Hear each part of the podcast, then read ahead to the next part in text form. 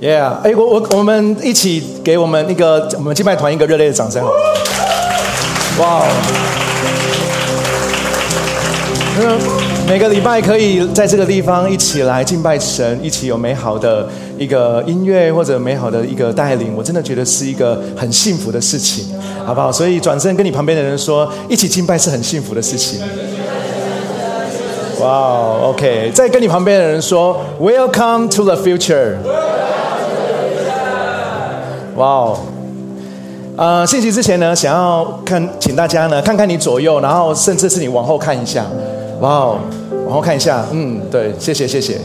然后发现我们的主会堂越做越齐了。哇，哇真的每个礼拜都能够有这么多人跟我们一起聚会，真的很棒。而且啊，大家都能够啊一起来领受上帝的祝福。再次鼓励大家，如果来到教会聚会，我们。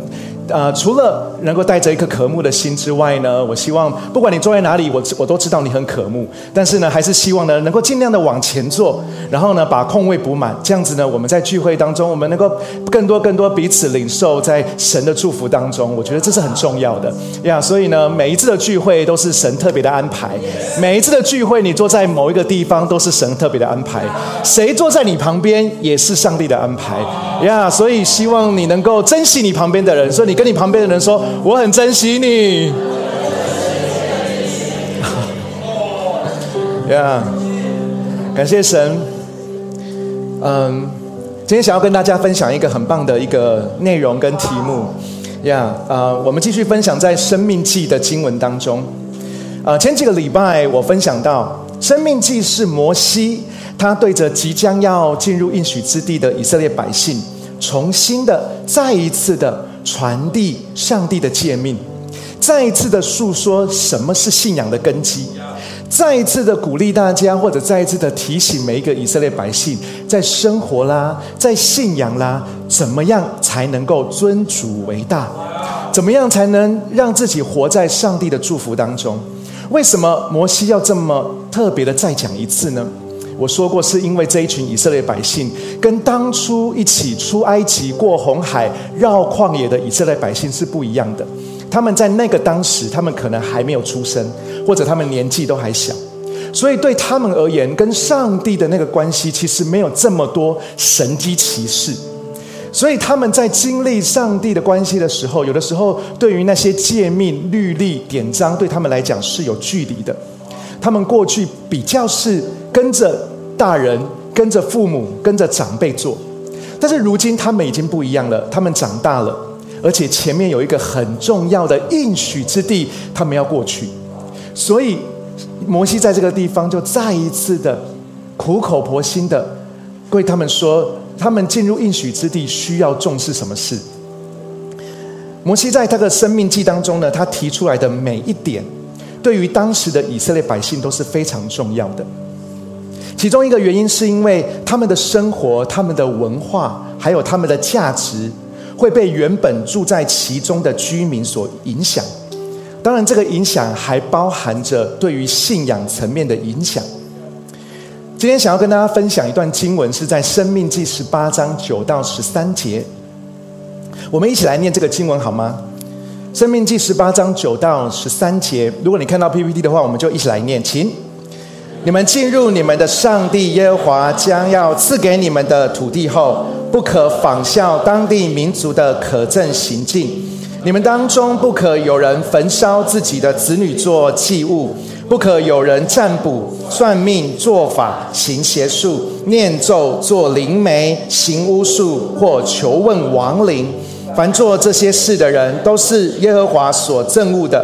正是因为当地的民族做这些可憎之事，你们的上帝耶和华才要当着你们的面把他们赶走。你们要在你们的上帝耶和华面前纯全无过。摩西很直接的借着这个经文，摩西很直接的在当时告诉每一个以色列百姓。进入应许之地之后，要持守对耶和华神的信仰纯正，不可以进入应许之地之后就放松了，不可以进入应许之后就觉进进入应许之地之后就觉得说，OK，我的阶段性任务结束了，然后就因着好奇或者是贪心，把外族人的信仰跟宗教掺杂进来。摩西对这一群以色列百姓说什么呢？他说：“你们一定要警醒，你们一定要注意一件事情，就是你们要进入的是上帝的应许，你们不要很非常忽忽忽略的、非常粗心的或者没有注意的，你们反而进入了对其他神明的崇拜。”摩西在这个地方举一些例子，比如说焚烧自己的子女做祭物、占卜、算命、做法、行邪术、念咒。甚至说做灵媒、行巫术，还有求问亡灵，这些东西都不是从上帝而来的。他们对人的生命是没有建造的，甚至他会带领人进入到一个毁灭当中。这些东西，摩西说还是不要碰比较好。今天我要跟大家分享的题目就是：有些东西还是不要碰比较好。哎，跟你旁边的人说好不好？有些东西还是不要碰比较好。今天的世界，我们所处的社会，或者是我们处的这样子的一个时刻、时空，我们的周遭都充斥着不同的信仰、不同的潮流，大家都在宣扬自己认为的真理。身为上帝百姓的我们，真的要很留意，我们会不会是因为自己想要跟随潮流，或者是为了大跟自让自己跟大家有相同的话题，以至于影响了我们对上帝单纯的信靠。以至于我们跟上帝的之间的那个关系、那个信仰有了掺杂。为什么上帝不允许他的百姓触碰我们刚才说的这些所谓的偶像崇拜啦、权势啦这些所谓的耶和华所憎恶的行径里面呢？我第一点要跟大家分享的，因为天赋上帝不要我们在生命，不要我们的生命活在追求运气里面。运气不是我们的依靠。我们很多时候会觉得我们需要运气，我想我们都可以认同，如果成功了一件事情或是一个人成功，多少都有一点运气的成分。但是如果把这件事情把运气这件事情无限的放大，会让人以为只要掌握了运气，就掌握了成功的钥匙，所以人就会去追求运气。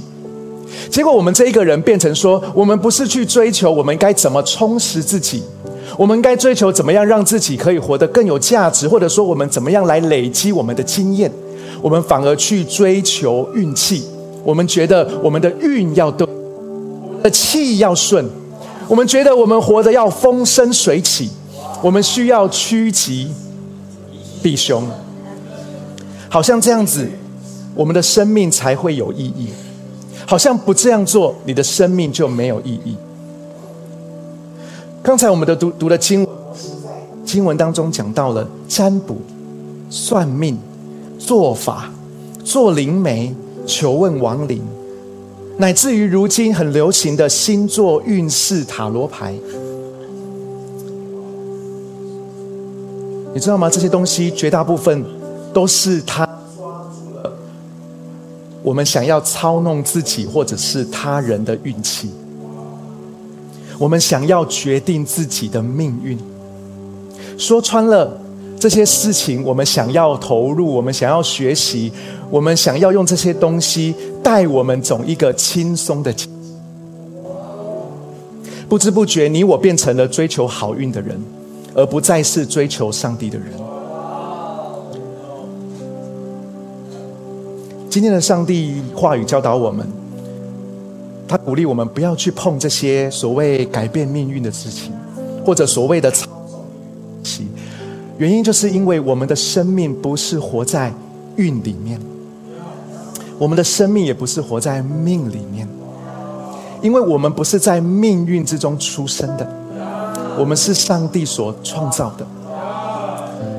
我们为什么会觉得我们想要操纵？因为我们觉得我们是在命运中出生的，但是我想要告诉大家的是，圣经教导我们，我们是上帝所创造的。上帝创造我们是有一个计划的，并不是因为什么命或什么运，以至于你在这个地方突然被生出来，是因为上帝创造我们美好的计划，所以我们不是在命或在运里面出生的。我们是在神的应许中出生的，我们是在神的计划中出生的。所以，如果你去追求命、追求运，你去追求运气，其实只会带我们进入更深更深的。我们不应该让自己活在命跟运里面，不是活在运气当中。我们应该要活在的是上帝的心意里面。如果我们从圣经来看以色列百姓，看以色列这个民族，他们的运气真的很糟糕。内部的纷争加上外族的侵略，永远不会停歇。好不容易。在埃及被保护了，结果落得被奴役的下场。好不容易脱离了埃及，又被追杀；好不容易过了红海，又在旷野绕来绕去。好不容易绕完了，进入应许之地，在那里又是一个又一个的征战。接下来是什么呢？国土分裂，国破家亡，被殖民、被统治，整个国家都亡国了。即使如今已经复国了。以色列仍然为着他自身的存在而奋斗着。如果以结果论来结果论来说，以色列百姓绝对不是活在好运里面。但是我确定他们依靠的是上帝的恩典。所以我想要鼓励我们 Future 的每一个家人，运气不是我们的依靠，上帝才是。运气不是我们的神，上帝才是。我不是因为我们不，并不是因为说我们得到了好的运气，然后我们才跟随这一位神，而是我们真的相信他本来就是有恩典、有怜悯的神，所以我们跟随他，我们会领受从他而来的怜悯，从他来的恩典，我们会领受从他而来对我们生命当中的计划。也许那个计划在我们的眼光来看，我们觉得那不是好运。但是我想要鼓励大家，我想要告诉大家，是我们并不是求自己，希望自己一直活在好运当中。我们期待的是自己活在上帝的旨意里面。出埃及记三十四章第六节，耶和华怎么对摩西说他自己呢？你知道，每一次我读到这个经文，我都会觉得，如果上帝要自己写名片的话，他会怎么介绍他自己呢？如果上帝他要跟人家介绍自己、自我介绍的时候，他会怎么自我介绍呢？耶和华在摩西面前经过，并且宣告说：“我是耶和华，我是耶和华，是有怜悯、有恩典的上帝，不轻易发怒，充满慈爱，无比信实。”上帝教导我们：我们不要活，不要我们不是靠运气而活。我们是靠上帝的恩典，是靠上帝的怜悯，是靠上帝的带领而活的。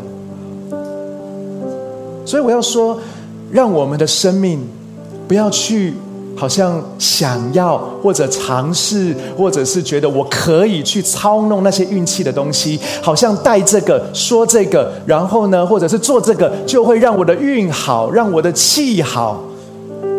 如果我们在这个当中，我们就会被运气牵着走。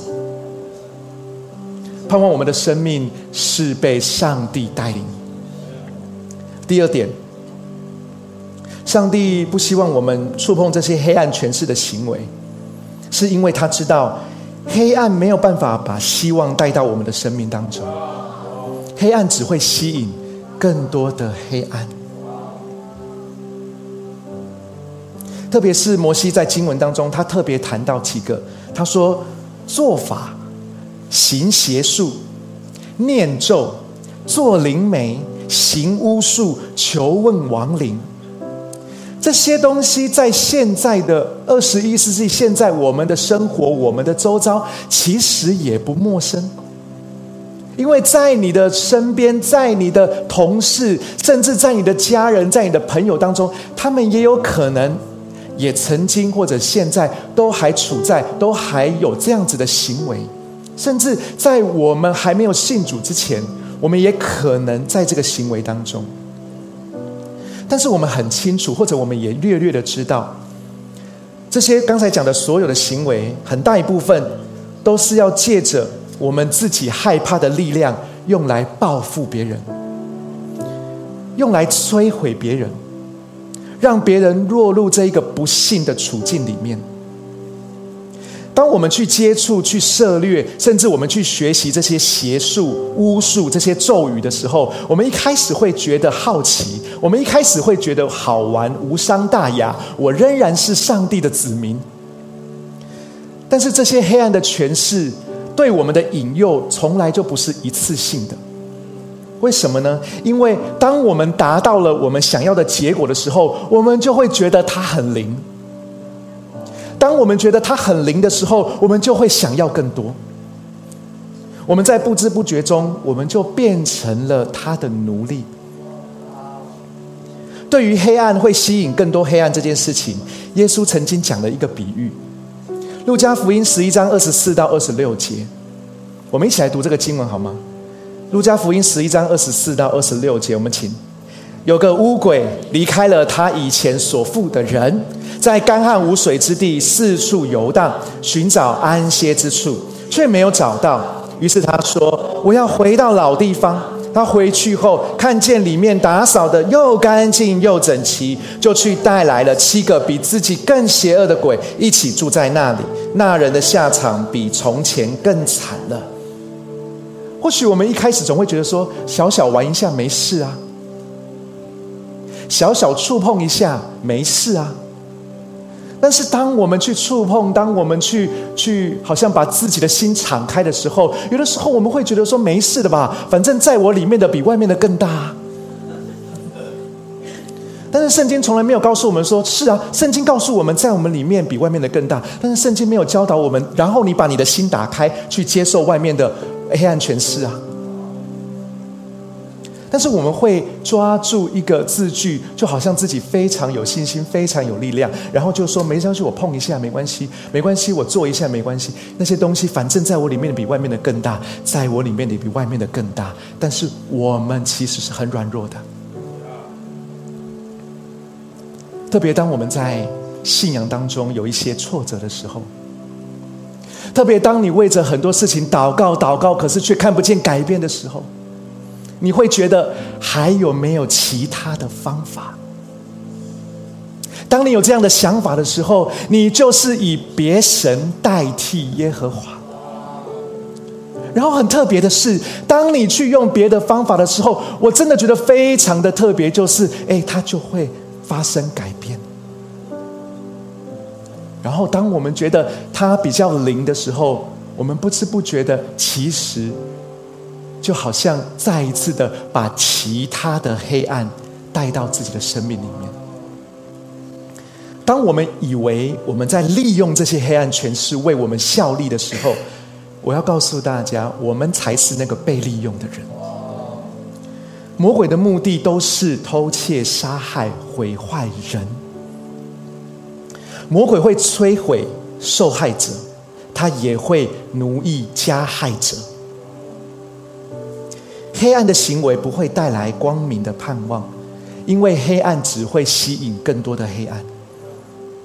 当然，我要表达，我相信我们在座的弟兄姐妹不会这么极端的去念咒、去施法、去行巫术，或者去贴什么符咒之类的。但是，有没有可能，在我们许在我们许多嗯，我们人跟人之间关系的里面，我们受伤的时候？我们会萌生有一种想要对人报复的心态，我们的思想、我们的言语、我们的行为会进入一个状态，叫做黑化。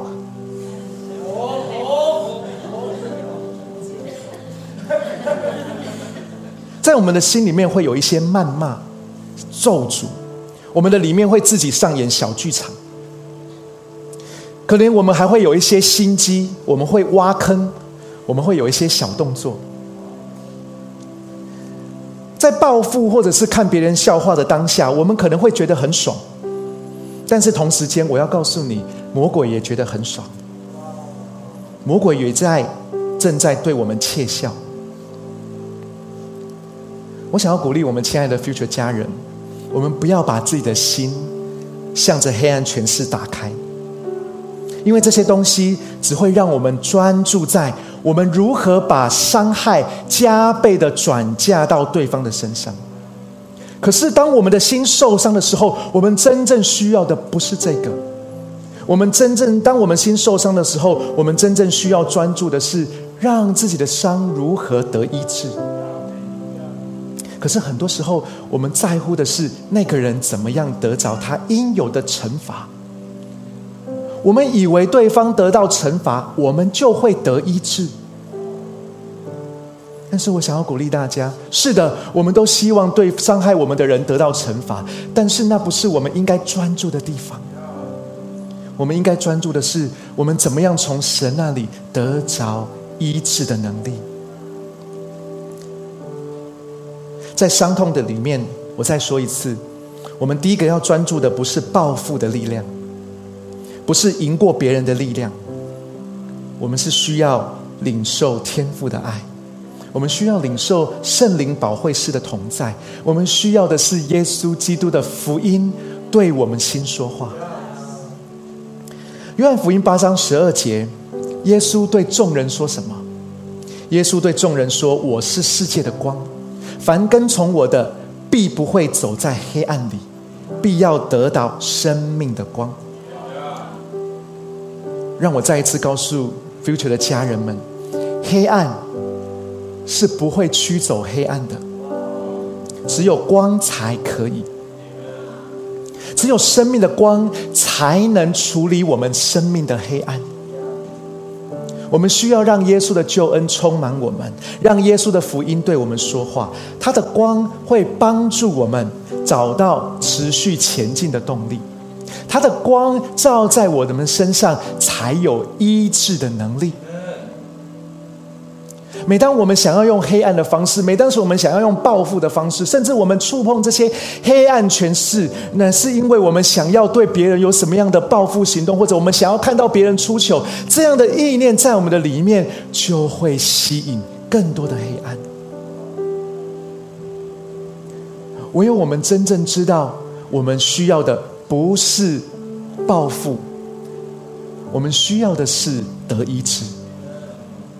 我们才会去就近那道光，而不是让黑暗的权势来帮助我们去报复。第三个，上帝不要我们接触跟触碰这些不该碰的东西，是因为当我们去接触这些东西的时候，只会让我们被更多的恐惧所抓住，而恐惧对你我的杀伤力是最大的。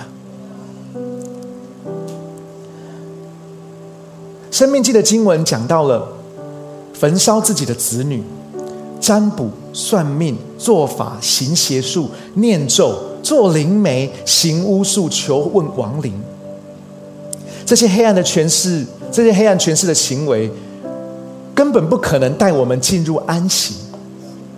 这些黑暗权势的行为不会带给我们平安。当我们越接触这些事情，只会带领我们进入更深的恐惧当中。就好像是在第一点，我刚刚讲过了，我提到的所谓的星座运势，这些东西其实是利用了我们对于未来的恐惧以及不安全感，他试图想要在我们面前开一条敞开的路，但是其实反而让我们进入更深的恐惧当中。我记得我在年轻的时候，我为了追女生。所以追女生不对吗？所以我就去认真的买书，去钻研星座。我就觉得哇，这个东西只要我会，一定会有很多女生跟我聊天。在我那个年代，有人叫做星星王子。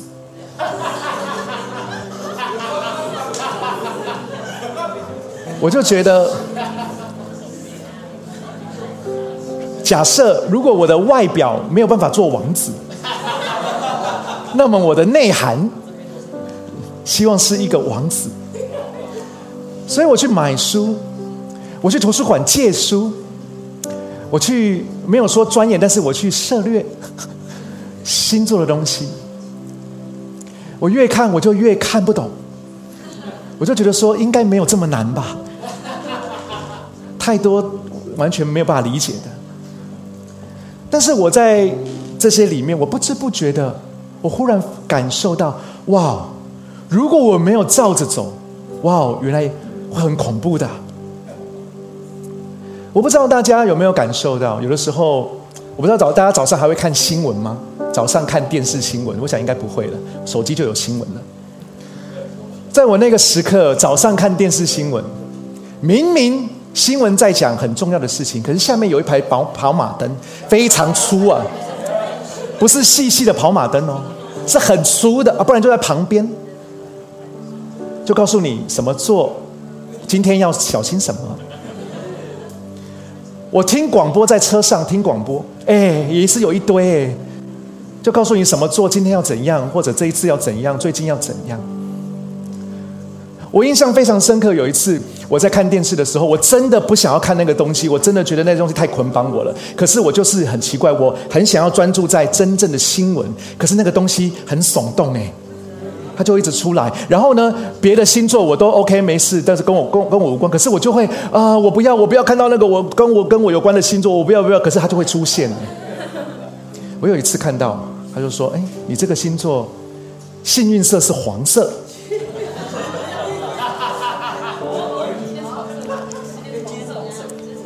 对，是黄色一样。我的心，我就想说，哎，那是什么？那哎，我是上帝的儿女啊。可是你知道，我要出门之前，打开我的衣柜，我心中一惊，我没有黄色的衣服。哎呦！就是上帝是真实的，他不要我去触碰这些东西，很可怕哎！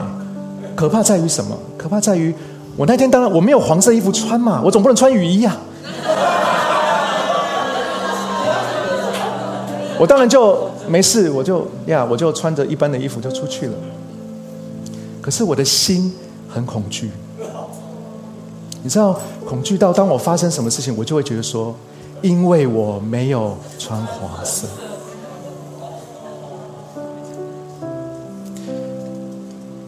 恐惧的力量是很大的。恐惧的力量不用说，它很恐惧，然后你吓到你怎么样？不用的，恐惧只要在你的心中栽下一个种子就可以。他只要告诉你，不这么做你就危险了，甚至他只说。不这么做，你就没有好运哇！这很严重哎。当我听广播，广播就告诉我说什么什么做哇，你今天怎样怎样，然后呢，在职场当中要小心小人哦。我很奇怪，我跟我同事关系都非常好，可是那一天我上班的时候，我就会觉得每个同事跟我说话，我都觉得你想干嘛？要约我吃饭，一起吃饭，哎，你想干嘛？哎，帮我拿个什么东西，或者是，我就觉得说，嗯，小人来了，小人来了，职场的小人来了。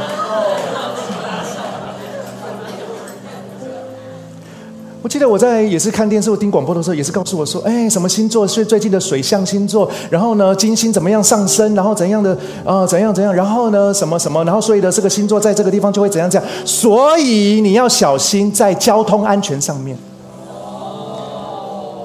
我就心里想啊。所以我平常都不用在意交通安全，我只要今天在意交通安全就好。可是你知道，黑暗权势最可怕的就是，当我们被恐惧抓住的时候，恐惧的事情会发生。我们从来没有，我们从来没有说我们不承认黑暗权势的力量，因为耶稣也是。曾也是知道会有黑暗权势，会有魔鬼的力量的。但是在我们的里面，我们到底怎么去面对这些事情？让我告诉你，魔鬼黑暗的力量只有一个目的，它就是让我们被恐惧抓住。为什么呢？因为恐惧很好用，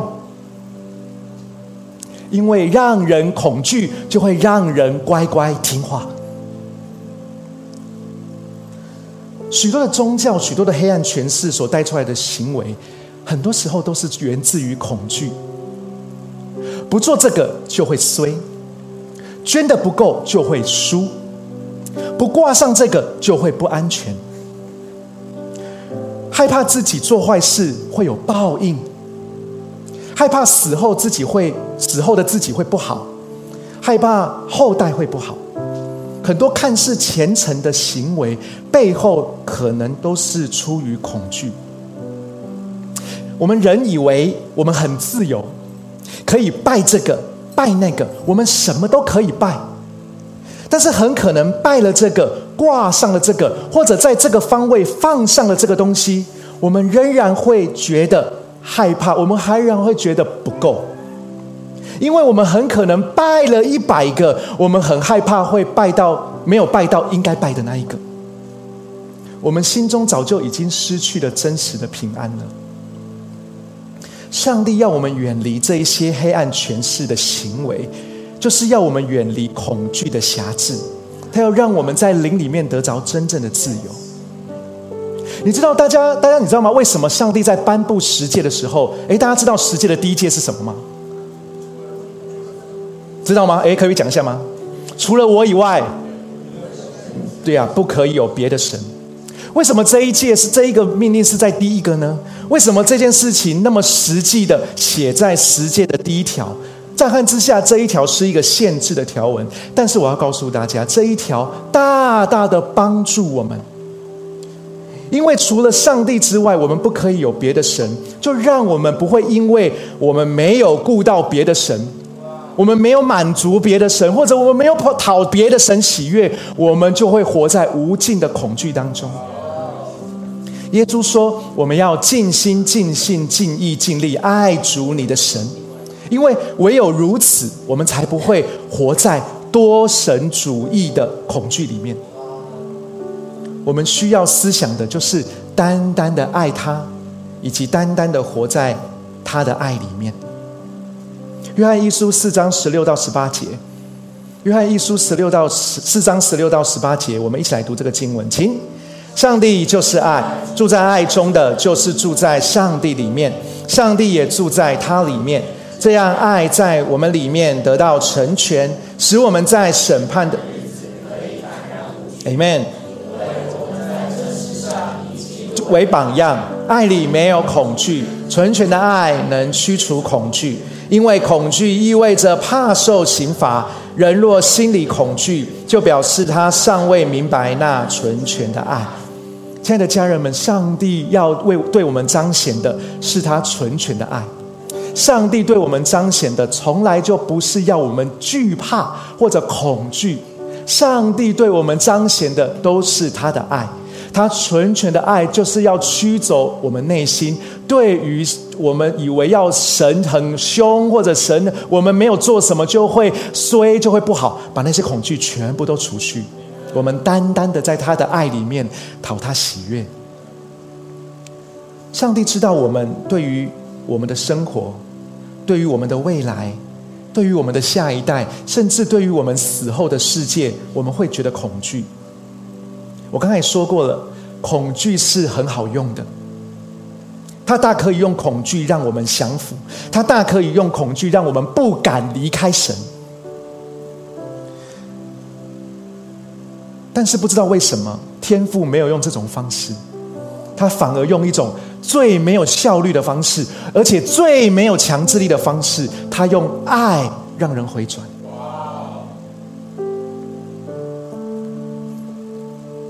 上帝把自由意志赐给我们，让我们不会因为恐惧而跟随他。当我们跟随神，神期待的，我们是因为他爱的呼召。以至于我们来到他面前。约翰福音三章十六到十七节说：“因为上帝爱世人，甚至将他独一的儿子赐给他们，叫一切信他的人不至灭亡，反得永生。”这是我们很熟悉的经文，但是十七节也非常重要。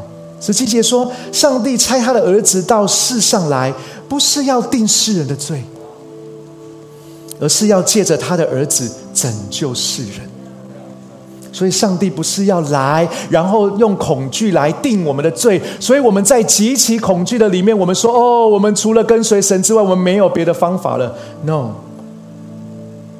耶稣来到世上不是要带下恐惧，不是要叫我们因着罪做牛做马来还债。耶稣是要带来上帝的爱，耶稣是为了拯救我们，他自己成为祭坛上的羔羊，他自己为我们偿还了一切的罪债，以至于我们才可以得着新的生命。圣经上面讲说，因他受的刑罚，我们得平安；因他受的鞭伤，我们得医治。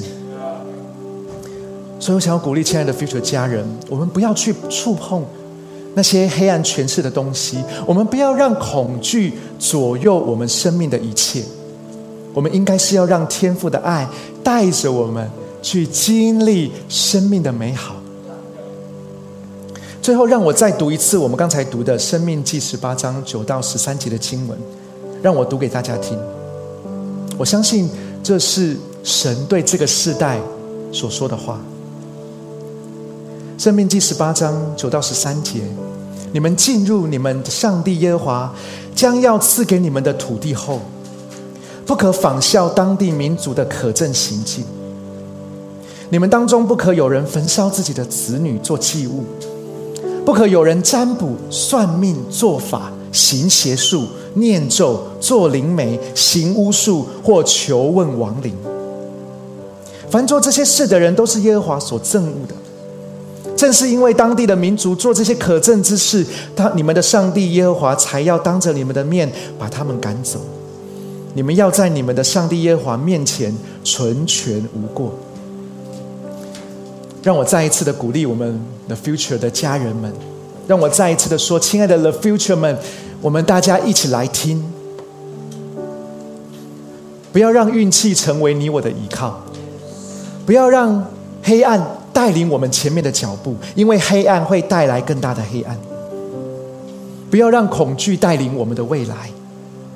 今天的神的话提醒我们每一个人：，对于那些不是从上帝来的，对于那些不属神的，我们还是不要碰比较好。Amen。我们从座位上站立起来，我们先用这首诗歌一起来回应今天的信息。嗨很开心有你一起收听我们的主日信息，也希望今天能够更多祝福到你的生活和生命。那如果你想要更多认识这份信仰，或者更多了解 The Future 未来复兴教会，都欢迎在资讯栏上的连接联络我们，让我们可以帮助你哦。祝你有个美好的一天，拜拜。